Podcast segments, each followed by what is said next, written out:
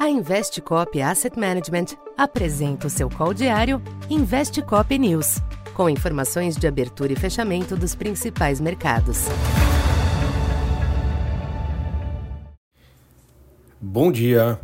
Eu sou Silvio Campos Neto, economista da Tendências Consultoria, empresa parceira da Investcop.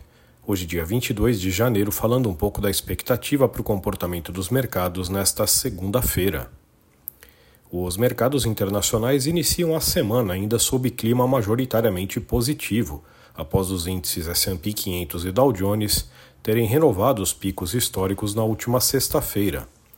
As bolsas na Europa e os futuros em Wall Street ensaiam ganhos comedidos nesta abertura, em dia de agenda econômica pouco movimentada. De fato, o calendário externo irá ganhar tração a partir da quarta-feira, com as prévias dos índices PMI a reunião do Banco Central Europeu, o PIB do quarto TRI e o índice PCE nos Estados Unidos. Na China, as bolsas cederam nesta segunda após o Banco Central local manter as taxas de juros inalteradas, decepcionando apostas de redução em meio a sinais de esfriamento da atividade. No mercado cambial, o dólar oscila ao redor da estabilidade ante a maioria das demais divisas, sem um sinal firme para o real.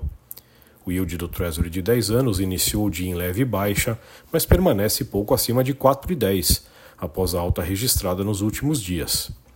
Entre as commodities, petróleo também opera sem direção consistente, com o Brent na faixa de 78 dólares.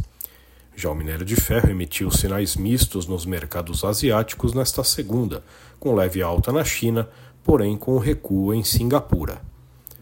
Aqui no Brasil, o ambiente externo ameno divide as atenções dos investidores com temas locais indigestos, que já têm feito preço. Hoje serão apresentadas as diretrizes da política industrial do governo, cujo teor já foi antecipado nos últimos dias e que remontam ações intervencionistas promovidas no passado.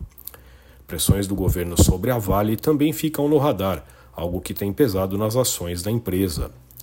Assim, embora o exterior possa favorecer algum alívio marginal, os temores que afetaram câmbio e bolsa nos últimos dias seguem presentes.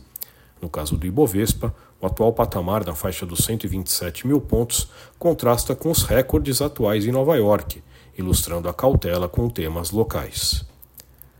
Então, por enquanto é isso. Bom dia e bons negócios. Essa foi mais uma edição Investe Cop News.